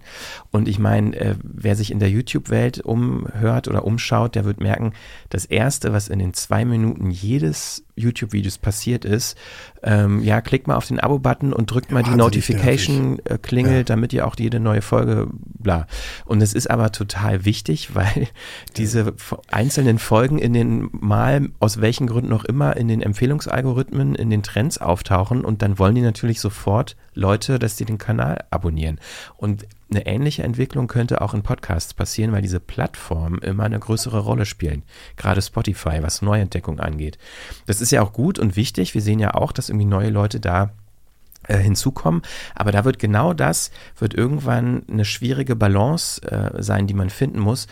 Die Hörer, die man schon hat, nicht zu langweilen, indem man immer diese klaren Erklärungen am Anfang macht äh, und diese expliziten auch äh, Call to Actions, äh, aber gleichzeitig die neuen Leute ja natürlich auch, die sollen ja verstehen, worum es geht, die es noch nicht gehört haben. Also es ist schwierig. Ja. Naja, und aber auch zum Beispiel solche die ganzen Hinweise, so wo das zu finden ist und alles. Ne? Wir haben das auch eine ganze Weile sehr automatisiert gemacht und ich merke jetzt, ähm, dass ich das echt mal schrittweise versuche, anders einzuhegen. Ich glaube, wenn du nur einen Podcast machst und den machst du so aus einer puren Leidenschaft, dann fällt das leichter, weil man das dann einfach nur dieses eine Mal macht. Aber wir müssen hier irgendwie gleichzeitig darauf achten, dass wir irgendwie eine Routine haben, also Sachen auch abarbeiten können, auch in der Produktion, und gleichzeitig aber so das belebende Element in den Podcasts beibehalten. Und das ist manchmal nicht so einfach, weil man dann leicht dazu verführt wird zu sagen, okay, ich mache jetzt die Abmoderation von Elementarfragen, ja, geht mal zu Apple Podcast und dann geht man zu Spotify und dann machen wir hier, mhm. mal zu Club 4000 Hertz. Das muss man halt echt total aufpassen, dass man das nicht so einreißen lässt. Und das, mhm. die Gefahr ist da groß. Und das ist, glaube ich, auch,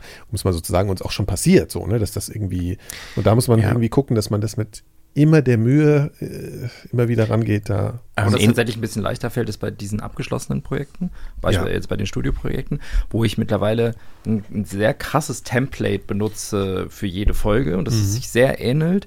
Ähm, und das kannst du halt machen, das kannst du halt acht Folgen lang mal machen, ja, weil dann, genau. dann glaube ich, hat das manchmal auch einen Mehrwert für Hörer, wenn es so eine Wiederholung gibt irgendwie. Man weiß, man befindet sich wieder in diesem Format, die Musik ist wieder dieselbe. Genau, für eine Weile ja? ist das genau. gut und dann wird es irgendwann kippt. Genau. Ja, ja.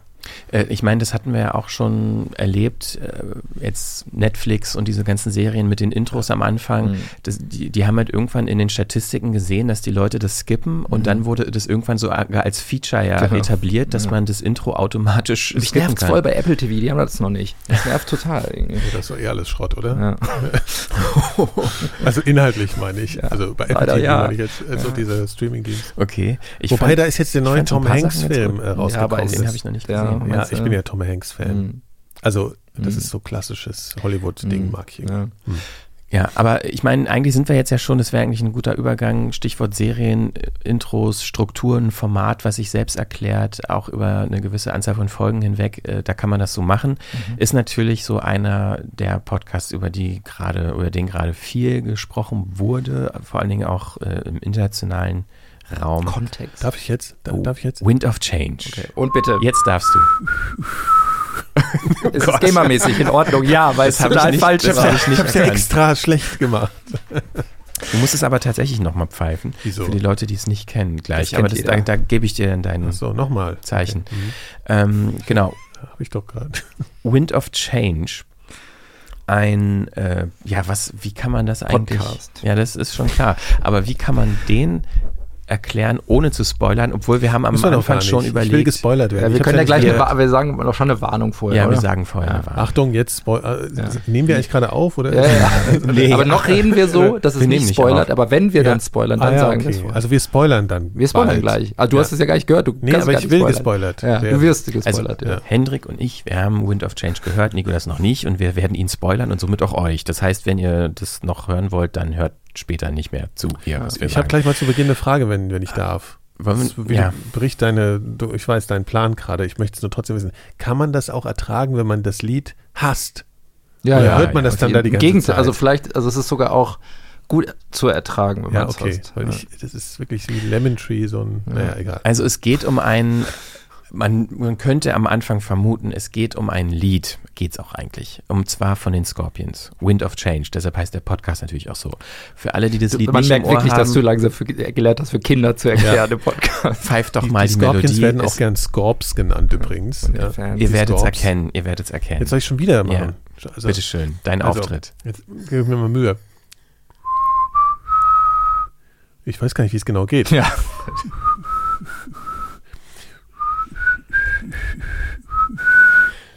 Okay, man, ich glaube, Zweistimmig. mit ein bisschen Fantasie geht's. Also, dieser Song Klaus Meine könnte es nicht besser. ähm, ist äh, Teil, es ist quasi so, so Setup dieser ganzen Serie. Und zwar gibt es eine Vermutung, eine Theorie, eine, man könnte sagen, Verschwörungstheorie, eine These, dem dieser Podcast nachgeht, und zwar ein Investigativjournalist namens Patrick Redden Keefe. Und äh, was die Vermutung ist und worum es da geht, erklärt der Trailer eigentlich ziemlich gut, finde ich. This song had been written by the CIA to insert into the Soviet Union to encourage change.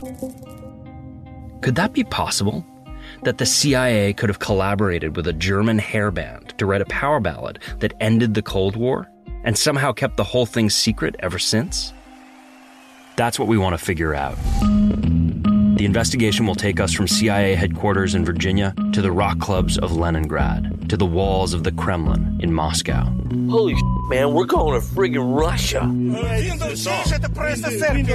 Pretty guys, crunchy guitar, gigantic hair, sequins. The story involves George H.W. Bush, Nina Simone, Ozzy Osbourne, The Beach Boys, the Nitty Gritty Dirt Band, Bon Jovi, the Doobie Brothers, Motley Crue, a bunch of ex spies, I went to, um, this is off the record. Sure. Now we're back on the record. and grown men who lovingly modified children's action figures. And then you just pull it apart. See? And of course, a little band from Hanover, Germany, that formed 50 years ago and went on to change the world. Also, äh, kurzer Ausschnitt aus dem Trailer für die, die es jetzt nicht verstanden haben sollten. Wir waren ja nicht so ganz klar. Also, die These oder die Vermutung ist, die, dem, die der Podcast sozusagen aufdecken möchte, ähm, Wind of Change von den Scorpions geschrieben, also, ja, Scorps, also von, bitte. bis, Ja. bisher dachte man, geschrieben von, Von Klaus Meine Klaus persönlich, Meine, ja. sei eben nicht von Klaus Meine, sondern von der CIA geschrieben worden, mit der Absicht, ähm, der, die Sowjetunion zu stürzen und den Kalten Krieg quasi, diesen Wandel, der ja schon anfing, Ende der 80er, zu Das habe ich schon immer beschleunigen. gesagt. So. Natürlich. Also gerade für uns, ne, als äh, Wende-Generation, die ja natürlich auch dieses Lied in Gänze kennt. Und für dich als Ossi, der ja Tränen in den Augen hat, wenn das Lied noch Immer, ja. jedes So wie Mal. bei David ich musste Hasselhoff gerade auch. eben schon meine Tränen Ja, wegwischen, ja. als Nikolas das äh, gepfiffen hat hier. So schön. Das stimmt übrigens, ja. Ja, also Ja. als ich als ich diesen ähm, Trailer gehört habe, ich glaube im Mai äh, ist das ja gestartet, äh, da ging die erste Folge, konnte man sofort alles bei Spotify hören und für alle anderen war es sozusagen einmal in der Woche kam eine neue Folge. Da habe ich schon sofort gedacht, ey, das kann doch nicht dein Ernst sein, das ist doch totaler Bullshit. Also es ist doch absurd. Mhm. Natürlich die Amerikaner, die haben keine Ahnung von deutscher Popkultur und, sieht's äh, und jetzt, jetzt versuchen sie da irgendwas drumrum zu bauen und das ist doch alles absurd. Und dann habe ich angefangen zu hören und nach ein paar Folgen dachte ich so, hey, die meinen das ernst. Also die gehen wirklich davon aus. Er, der Typ. Ja, ja, also Ja. der geht wirklich davon aus, dass dieser Song von der CIA geschrieben Na, der ist. hat halt Bock. Der hat Bock auf die These und der hat irgendwie Bock daran zu glauben. Aber er zweifelt ja schon auch an sich selbst. Und das beschreibt er ja auch. Aber das ist ja wahrscheinlich jetzt mal kurze Frage, ne? Also das ist wahrscheinlich alles, alles fake, oder? Ist das nicht alles, also sein Glauben und Wir- sein, wir können nicht- er es wir können nicht sofort, äh, wir können Ach so, nicht okay, sofort okay, spoilern, Okay, okay. Achso, ja, ich wusste ja nicht, dass das äh, ist nur Also, meine Vermutung. Ja. Ich sag mal so, nach Episode 4 war ich mir total sicher, Wie es ausgeht. dass, nee, also dass das tatsächlich, so wie du gerade diese Vermutung auch hattest, dass das alles fake ist. Dass das eigentlich eine Metageschichte ist, in der es darum geht, wie ähm, Verschwörungstheorien Mhm. entstehen und wie man Achso, auch. dass er dann irgendwann sagt, hey, klingelingeling, das war alles nur Spaß. Ja, das habe ich jetzt nicht genau. Ja, okay. Ja. Ne, so, also ja. da, das hatte ich vermutet, weil mir war das, mir ist es so fern und mir äh, ist Mhm. auf so einer absurden Ebene diese These und wie mit was für einer Ernsthaftigkeit und mit was für einer Akribie da vorgegangen wird, wird mit ehemaligen CIA-Leuten gesprochen, mit Geheimdienstmitarbeitern, dann werden andere Geschichten von anderen Bands erzählt aus der US-Popkultur, die nachweislich mit der CIA kollaboriert haben, um Oder es nicht wussten. Oder es nicht wussten, um mit dieser äh, Plausibilitätsannahme dafür zu argumentieren, dass das ja klar ist, dass es so bei den Scorpions zumindest so auch gewesen sein kann. Und ähm, ich, und ich dachte die ganze Zeit, das kann doch nicht deren Ernst sein. Aber das ist ja wirklich, die Art und Weise, wie es erzählt ist, ist eine Blaupause dafür, wie man glaubwürdig Verschwörungstheorien kreieren kann. Und ich war mir sicher, dass das die eigentliche Meta-Erzählung dieses Podcasts ist. Was, was, was ist denn die, die, die echte Meta-Erzählung? Naja, es gibt eigentlich. Aber er macht das Ach ja so. sehr geschickt. Also es ist passiert nicht so, wie Christian es äh, so gesagt hat, aber es ist ja so, dass er ja schon irgendwann in Frage stellt, ob er nicht selbst jetzt eigentlich zum Propagandaobjekt geworden ist, weil er diese These weiterträgt und sozusagen ähm, diese Idee in die Welt hinein, äh, in die Welt hineinträgt mit seinem Podcast. Und das finde ich, das ist eine sehr geschickte Ebene, die er reinbringt in seine Erzählung. Und ich glaube ihm das schon, dass er, und ich habe ihm das auch vom Anfang an geglaubt, dass er wirklich diese, diese These irgendwo aufschnappt und ähm, Bock hat, da jetzt mal nachzugehen. Also das habe ich auch eigentlich nie angezweifelt. So, und jetzt mal einen ultimativen Spoiler, weil ich bin ungeduldig. Was, was, was, Ja. was ist denn der, was, Der- was kommt denn raus? Der Punkt ist halt, und das finde ich, das hat mich am meisten, also mal grundsätzlich, ich habe den echt gerne gehört, also er hat mich Ich sehr auch. unterhalten. Super spannend und Ähm, aber ich wusste bei Folge 1, war ich mir hundertprozentig sicher, wie es ausgeht, nämlich, Achtung, Spoiler, man kann es nicht sagen. Wir wissen es nicht. Das ist halt. Naja, beziehungsweise natürlich sagt Klaus Meine, äh, bist du bescheuert? Ich, den habe ich geschrieben. Naja, er sagt, Spricht nee, er mit ist- Klaus Meine Ja, ja, er spricht mit ihm. Aber In das ist ja aber das Folge. Interessante, weil er hat ja total Angst, mit Klaus Meine zu sprechen, dass er sagt, ey, bist du bescheuert? Was soll denn das? Das ist mein Lebenswerk. Aber so ist es dann gar nicht, sondern er findet das ganz witzig und ist sehr Naja. amüsiert darüber, dass Er er, sagt 30 Jahre lang Interviews zu dem Song geben muss und das erste Mal jetzt das gefragt wird und auch mal endlich was anderes gefragt wird. Deswegen also er sagt schon sowas wie, gestimmt. äh, do you really believe that? It's a crazy, crazy story. Ja, ja, so, aber er das hat nichts mit der Realität zu tun. Wie kommst du? wollte ich jetzt mal sagen, Ja, er das findet es absurd. Ja, ja, so, ne? genau. Also, aber auf einer unterhaltsamen Genau. Ebene. Er ist ja, jetzt dann nicht ist der Podcast zu Ende. Letztendlich ja, fast. Jein. Und dann sagt er, ja gut, aber es ist natürlich, würde Klaus meine, wenn es wirklich so ist, es jetzt in meinem Interview wirklich zugeben? Ich denke nicht. Okay, aber ich habe ich hab eine Frage. Ist der Typ, äh, will der also, also der tritt ja, der macht das ja mal unter seinem echten Namen und alles so. Also ist der echt so, dass er das glaubt? Oder ist Ich das glaube, sozusagen ja. noch so? Ich glaube, du nicht, nee, Nee, ich da glaube, bin ich ja. mir nicht sicher. Ich glaube Also schon. ich aber glaube, man würde das doch letztendlich nicht ist es unter auch deinem eigenen. Namen machen, wenn du dann Aber ist es nicht eigentlich auch egal? so, sowas Nein, es geht ja, so also das erzählt er ja auch immer wieder. Ja. Das ist eine Geschichte, die hat er schon vor Ewigkeiten gehört, die ist immer irgendwie in seinem Hinterkopf gewesen und er kann da nicht so loslassen. Und das Einzige, Hm. wo er sich sicher ist, was er auch so sagt, ähm, die einzigen Fakten, die er sozusagen hat, ist, er weiß, dass es in der CIA Leute gibt. Genau, das ist nämlich sein Punkt. Er hört es aus der CIA. Also er hört es nicht einfach nur so als im Internet gelesen, sondern er hat Kontakte in die CIA und er sagt, in der CIA gibt es das Gerücht. Ja, das also es ist so eine Urban ja. Legend wohl innerhalb der CIA. Und es gibt halt zum Beispiel so, so Sachen wie, dass irgendwann mal in den 90ern in einem Hotel äh, es an der Tür sozusagen klingelt und dann ist da Klaus Mein und er macht auf und ist dann eine CIA-Mitarbeiterin, die sich auch als CIA-Mitarbeiterin ausgibt und sagt, hier Klaus, pfeif doch mal bitte Wind of Change für mich. So. Das bestätigt und er ja Das bestätigt er auch im Interview. Und ähm, ne, aber das, deshalb meine ich wieder so dieses, so eine Blaupause für so eine Verschwörungstheorie. Er geht vor, er hat eine Annahme, die möchte er gerne, eigentlich möchte er die gerne bestätigt haben. Und er sucht sich halt so Punkte in der Geschichte, die man Ja, irgendwie recherchieren kann, äh, ja. um halt diese These so fast schon so tautologisch ähm, sich selbst zu bestätigen. Fast habe ich den Eindruck. Er ist Da nicht wirklich Fachbegriff. Ehrlich ne? Es gesagt, fällt mir gerade. Also- ich, finde ich, aber das ist der Schwachpunkt an dem Podcast. Genau das passiert nämlich nicht hundertprozentig. Also er, er geht nicht hin, äh, er geht nicht hin und, und, und sucht irgendwie verschiedene Punkte, um seine These zu bestätigen. Das sagt er, dass er das tut, aber ich finde, dass deine Exkurse total an den Haaren herbeigezogen sind manchmal. Also ich finde sie interessant, aber er muss mir nicht eine ganze Folge lang was über Nina Simone und Louis Armstrong erzählen, wie sie von der CIA missbraucht wurden, weil, also das fand ich interessant als Fakt, aber das hilft seiner These null. Es ist einfach nur um acht Folgen über dieses Thema halt zu machen. Und das kann man machen, ist irgendwie okay, aber ich finde es, fände es noch eleganter, Ausflüge nach rechts und links zu machen, die dann auch wirklich ähm, als Fazit irgendwas dazu beitragen zu deiner Arbeit an der, an der These. So. Und das passiert halt nämlich nicht. Und das finde ich nämlich Naja, also es ist dokumentarisch insofern- problematisch auf es, jeden Fall. Es hilft insofern der These, dass er belegen kann, dass es, Dass es Pro das gibt. Projekte innerhalb der CIA gab, um Popkultur und auch Künstler ohne deren Wissen so zu manipulieren für Ja. die Interessen das der muss CIA. er mir aber nicht in dieser Ausführlichkeit erzählen, äh, um, um das dann zu, damit zu belegen. Das kann er auch in, eigentlich in zehn Minuten machen. Nichtsdestotrotz fand ich das ja interessant, auch wie er es erzählt hat. So. Aber es hilft halt eben nicht. Okay, das war jetzt eine So, gestalterische ja, Entscheidung, wo man sagen kann, hier, äh, Ja, das zieht Naja, sich das- aber durch die ganze Und das Serie. zeigt halt, dass so. er sozusagen letztendlich nicht genug natürlich- Stoff oder ja, was? Ah, okay, okay. so also es wiederholt so. sich so als Ja, ja. Phänomen. Ja. Ja, okay. Also, was mich auch zwischen, also am Ende wird es so ein bisschen aufgelöst, weil er so die größte Frage, die ich schon am spätestens in der dritten Folge hatte, war, warum zum Teufel fragst du nicht einfach Klaus Meine? Ja.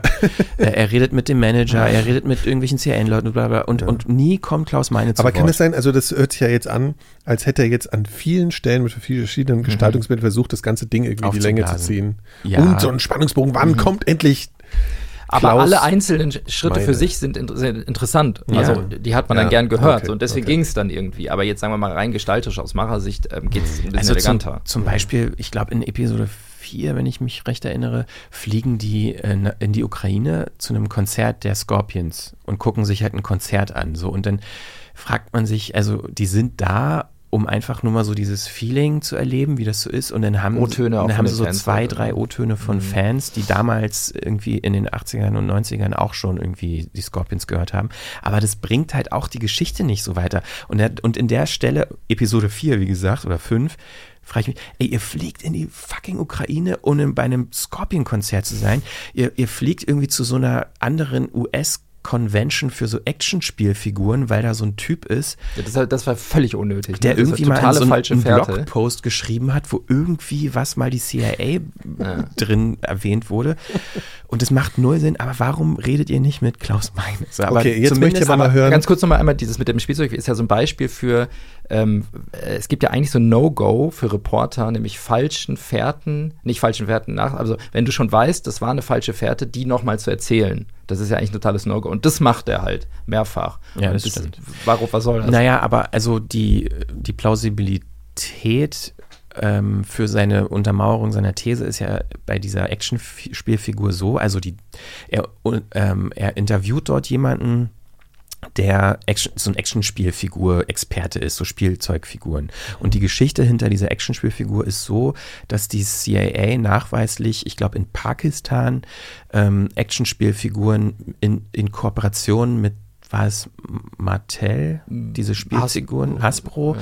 also so halt so G.I. Joe-mäßige Actionspielfiguren auf den Markt bringen wollte, um dort die Kinder auch sozusagen Auf auf, einer gewissen Art propagandistischen Stil Ja, ja, okay. äh, zu manipulieren. Und es war halt einer von vielen verschiedenen Methoden, Mhm. wo er halt sagt, Popkultur, Industrie, äh, CIA, also die spielen halt in verschiedenen klar. Dass das passiert ist, ist äh, steht ja eigentlich. Also Genau. Ja, Und weil er sozusagen belegen kann, das haben die gemacht, das steht hier in, äh, weiß ich, Bericht so und so, habe ich schwarz auf weiß, der hat dann noch da haben die irgendwelche, bestimmt auch das andere gemacht. der hat dann noch irgendwelche Wikileaks-Cable, die dann irgendwie darauf hindeuten.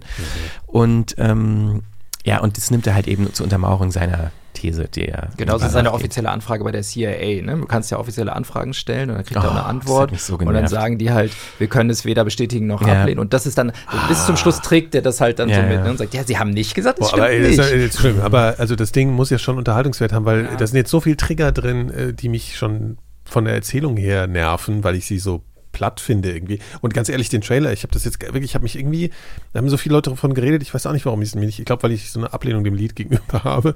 Aber äh, der Trailer nervt mich auch schon, weil der Der so, Trailer hat mich jetzt auch gerade genervt. Der ist aber ist so irgendwie- sensationalistisch, so Ja, bumm, so ah, Quatsch. ja, anstrengend. Ich finde den Typen irgendwie. halt eigentlich echt sehr unterhaltsam. Ich Okay. finde, den- er macht das gut und ich finde ihn auch ganz witzig. Mhm. So, ähm, das, das finde ich schon okay. Und wie gesagt, das sind jetzt die ganzen Negativpunkte, die wir jetzt rausgesucht Ja. haben. Ähm, Also ich halt finde es aber ne? trotzdem super. Also ich habe das Ja. super Okay. gerne Ich gehört. auch. Ich, Ich würde das es auch auch empfehlen gehört. zu hören. Also es Ja gut, macht jetzt, Laune. jetzt ist es, glaube ich, Ja. so. Nee, also Wobei, ich- ich, meine, ich wüsste jetzt auch vorher schon, dass wahrscheinlich du kannst es jetzt Klaus aus der Macher. Leathercap meine.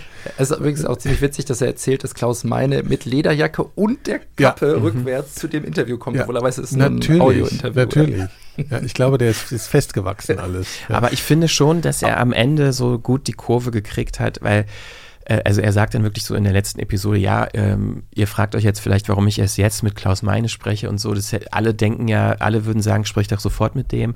Und das erklärt er aber, finde ich schon, also Mhm. glaubhaft, obwohl ich immer noch das Gefühl habe, das ist so ein bisschen konstruiert aufgrund der Dramaturgie, damit die Leute bis zum Ende dranbleiben, um jetzt. Äh, Ja, vielleicht aber er teast es ja nicht, ne? Er teast ja nie, Ja, dass ja. er noch mit Klaus Meine sprechen wird. Also ich glaube ja jetzt trotzdem, dass er recht hat, weil allein aus der Tatsache, dass Klaus meine, äh, also rein vom Typ her, maximal weit weg ist von einem Agenten oder so. Also der, der, der ist ja also wirklich, und das ist ja wohl der Beweis, dass sie genau den ausgesucht haben. Ja, und ein Beweis war ja auch noch, dass ja er sonst gar keine Scorpion-Songs geschrieben hat, glaube ich, ne? War doch irgendwie so. Ja, beziehungsweise ganz andere Oder äh, ganz- Stil, äh, also diese- diese frühe Rudolf Phase da, Schenker ne? wahrscheinlich. Schenker hat wahrscheinlich die Songs geschrieben. Ja, kann sein. Mit der Flying V. Ich sehe schon, ihr seid nicht so eine Materie. Ja, da muss es ja doch noch mal.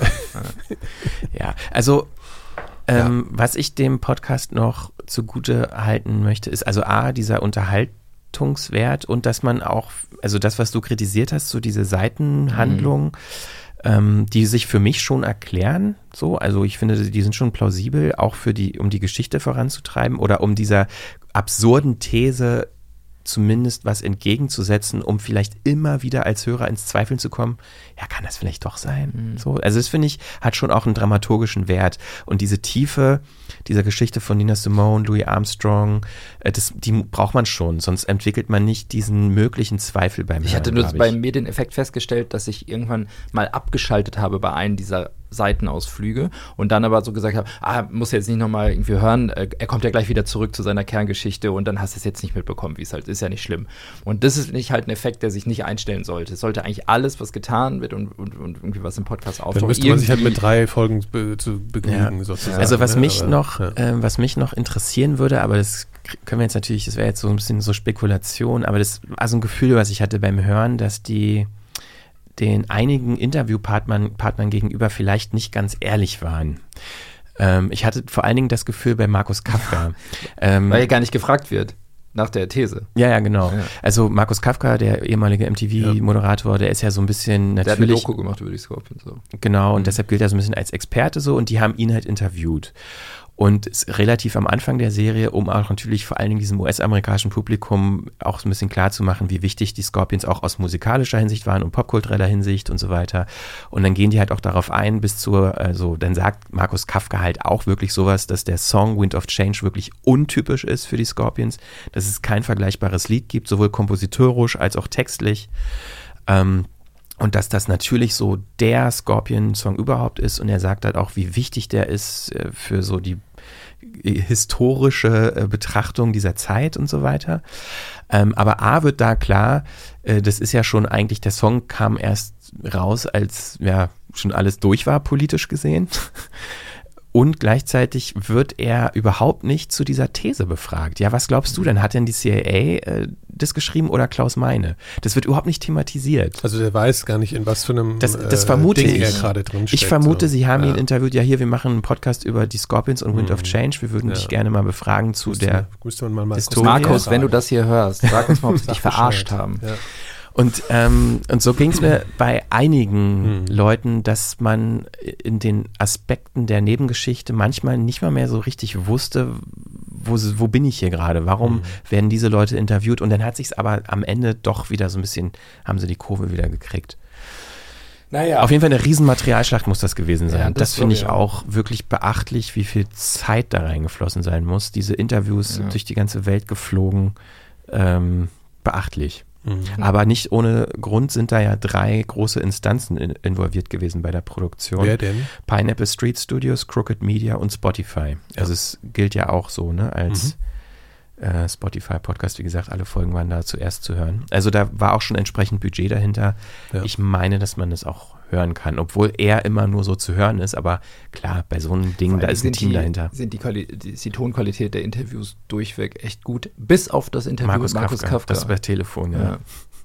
Da habe ich mich dann auch gefragt, also ihr fliegt in die Ukraine, ihr fliegt Na, da Deutschland und ja sogar, und später. Stimmt, später Ja. noch mit Klaus Meine in, in Hannover, aber Markus Kafka ist per Telefon. Er hatte keinen Bock vielleicht. Ja, ich glaube, dass es viel früher stattgefunden hat. Ja, als das glaube ich sagen. auch. Ja. Und das sagt er ja auch wirklich glaubwürdig, dass er, bevor er Klaus Meine mit so einer absurden äh, Theorie entgegentritt, muss er erstmal recherchiert haben und er muss so, ein, so ein, seinen Rucksack mit Wissen Ja. füllen und auch mit anderen plausiblen Geschichten. Um Klaus Meine davon zu überzeugen, dass es doch so war.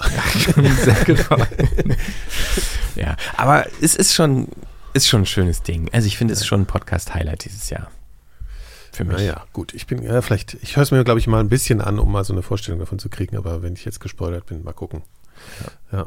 Okay, also falls ihr es hören wollt, ähm, Wind of Change auch verlinkt in den Show Notes zu dieser Folge. Eigentlich war das jetzt ja auch so gleichzeitig so als Doppelpick gedacht, zumindest meinerseits. Ich hätte jetzt nicht noch was anderes großartig zu empfehlen. Ich weiß nicht, wie es Ich bei könnte euch ganz ist. schnell mal gerade, weil nämlich interessanterweise ähm, ist es jetzt bei mir mal so passiert, dass ich durch die Bewerbung eines Podcasts in einem anderen Podcast äh, auf einen Podcast aufmerksam wurde und den auch sehr gerne gehört habe. Und zwar eben in diesem Wind of Change Podcast wird sehr renitent ein anderer Podcast beworben und der heißt Running from Cops. Und den habe ich mir angehört, weil nämlich der Macher von Running from Cops ist Dan Taberski und ich fand seine Sachen bisher immer ziemlich gut. Also er hat mal dieses äh, Missing Richard Simmons gemacht. Ah, ähm, den fand ich damals zumindest ähm, ziemlich gut. Ähm, und der hat jetzt wieder einen gemacht und den kann ich echt empfehlen. Ähm, und zwar, ich muss ganz schnell, ähm, es geht um Reality TV und es geht um die erfolgreichste Reality TV-Serie aller Zeiten, Cops, die seit 30 Jahren im amerikanischen Fernsehen läuft. Und ähm, das Da hat man so Flug, äh, Hubschrauberaufnahmen ganz Nee, oft, nee, nee, ne, nee, die oder? sind mit dem Team ganz nah an den, Ah, mit den okay. Polizisten unterwegs. Und das ist nämlich auch das Problem. Also er nimmt das halt total auseinander. Das nämlich mittlerweile ist so erfolgreich und es wird so viel davon produziert, dass, die, gan- dass ganz viele Kommunen in den USA halt ganz eng mit der Produktion zusammenarbeiten und die sozusagen die Polizisten Dinge tun, weil sie wissen, dass sie gefilmt werden, weil sie wollen, wie wissen, genau kontrollieren wollen, wie es rüberkommt im Fernsehen. Die Polizei nimmt es ab, die Aufnahmen. Das ist total. Also das hat ganz nichts mit. Journalismus zu tun dann? Nee, nein, überhaupt nicht. Ganz schlimm. Er verfolgt auch so ein paar Leute, die halt ähm, zu Opfern wurden, die auch in der Fernsehserien so dargestellt werden, als hätten sie wären sie total krassen Drogen-Junkies und Dealer, das aber eigentlich gar nicht sind. Die, die Cops das aber auch so darstellen in dem Moment, weil sie unbedingt noch in der Schicht noch einen Drogendealer brauchen, damit sie noch auftauchen im Schnitt und in der nächsten Folge vorkommen. Kinder jetzt behaupten, sie wollen Polizisten werden, weil sie Cops sehen und das halt kennen, wie Polizisten sind und so. Das ist alles ganz. Ich meine, dieses Reality-TV-Ding ist ja auch so auf der Metaebene und auf der Rezeptionsebene eh total spannend und das zeigt, dass der nimmt es halt sehr auseinander und es gibt mittlerweile noch eine Steigerung einer anderen Polizei-Reality-Serie, die das live machen. Das ist auch total krass. Die halt live mit Polizisten mitfahren und immer wieder aufschalten, wo gerade was Spannendes passiert und so. Naja, es nimmt ja irgendwie auseinander und, und strickt darum echt eine coole Geschichte. Also Mhm. Das hört sich jetzt gerade eher so nach einem Wikipedia-Eintrag oder nach einem. Feuilleton-Artikel an, aber es ist ähm, Mhm. echt cool. Also ich fand das äh, sehr gut gemacht und sehr spannend. Der macht es auch sehr analytisch, hat ähm, tatsächlich irgendwelche Studenten engagiert, die halt sich alle Cops-Folgen seit von 30 Jahren reinziehen und guckt halt irgendwie, wie viele wertet das halt aus und da wird halt gezeigt, irgendwie, dass halt 70 Prozent ähm, aller Fälle, die gezeigt werden, irgendwie mit Drogen zu tun haben, aber eigentlich in der Realität in der Polizeiarbeit nur 30 Prozent Drogenarbeit sind und sowas halt. Also es ist äh, ziemlich interessant, wer sich auch so ein bisschen mit Medien, Rezeption, bla bla bla irgendwie beschäftigt, ähm, äh, findet da irgendwie Ja. ganz gute Sachen und Dan Taberski ist wirklich ein guter Podcaster, muss man sagen. Running from Cops? Running from Cops, auch so eine Spotify, ich glaube auch Crooked Media Geschichte, ich weiß nicht so genau, aber ja, genau. Das wir ist also haben, wir haben nur Pick. Ha- Harry und äh, wie heißt er? Ja, Toto und Harry. Die gibt's doch aber nicht Ja. mehr, oder? Gibt's es immer noch? Aber das ist so wirklich das deutsche Pendant, auch wie die drauf waren. da habe ich, mal- da hab ich noch so eine gute Szene im Kopf, da, da habe ich mal was gesehen. Das wurde, glaube ich, irgendwo auch mal gezeigt, so als Verarschung, wo dann äh, dieser eine Typ von denen so am Computer sitzen soll, so, das ist jetzt hier eine Protokollaufnahme und der klappert nur so mit den Fingern so auf, dem- auf dem Keyboard rum und tut so, als würde er tippen und das wird halt so eine Endlosschleife gezeigt, also, wo du auch merkst, Ja. ey, wenn das wirklich Polizisten waren, das geht ja auch dann einen Das Schritt zu weit, das ist unfassbar, so, ja. sowas. Und die, die Ja. neuen sind aber jetzt bei Spiegel TV, ich weiß nicht, ob ihr die kennt, die Fahrradcops aus Ah. Köln. Das sind jetzt Ja. sozusagen die neuen, die jetzt immer begleitet Spiegel TV, werden. das Qualitäts- Spiegel, Ja, sowieso. äh, Spiegel TV ist eigentlich das Reality-TV in Ja. Deutschland. Also die machen Ja. halt genau sowas, Ja. auch mit so einer Skrupellosigkeit. Ja, da habe ich auch schon von Sachen gehört, dass die Ja. auch sehr lästig werden, Ja, können, ja, wenn ja, man die an der Backe Fall. hat. Ja. Jo. Naja.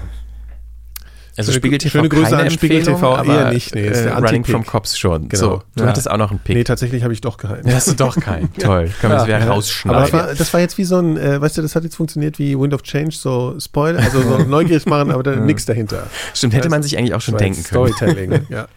Krass, du bist so Meta. Ja, das Ja. ist äh, Du denkst immer mit. mit, bei mir, Ja, weißt du, ja, das. Faszinierende. Ja. Gut, ähm, ich glaube, das war's von uns dann soweit, oder? Ja. Also die Frequenz könnt ihr natürlich überall hören, äh, wenn ihr abonniert, egal wo, in eurer Podcast-App, bei Spotify, bei dieser, äh, würden wir uns freuen. Noch mehr freuen würden wir uns über eine Mitgliedschaft im Club. 4000 Hertz heißt der Club 4000 Hertz, genau, äh, zu finden unter club.4000herz.de.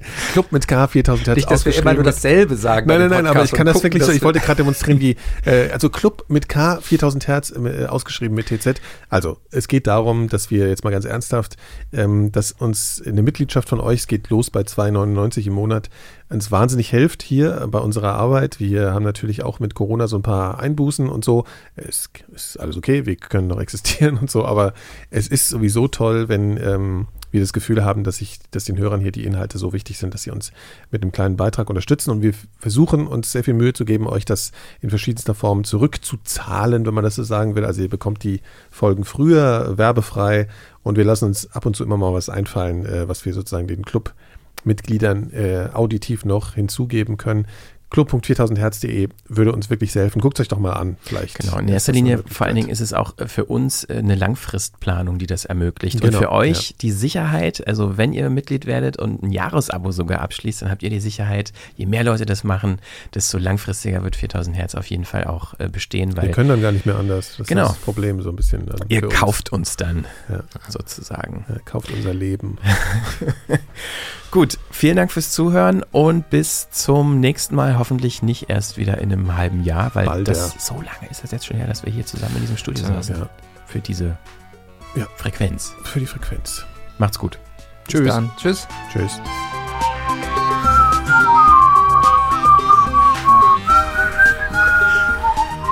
Also zum Glück wird das niemals die GEMA erkennen. Da brauchen wir uns gar keine Machen wir uns Sorgen gar keine. Sorgen. Eine Produktion von 4000 Hertz. Jetzt fahren wir übers Meer, übers Meer, jetzt fahren wir übers Meer. Mit einem alten Schlauchboot, Schlauchboot, Schlauchboot, Schlauchboot, mit einem alten Schlauchboot. Ein Loch da plötzlich drin. Über 6000 Menschen sind in den letzten drei Jahren im Mittelmeer ertrunken. Sea-Watch gibt täglich alles dafür, damit diese Zahl nicht weiter steigt. Hilf jetzt mit deiner Spende auf sea-watch.org.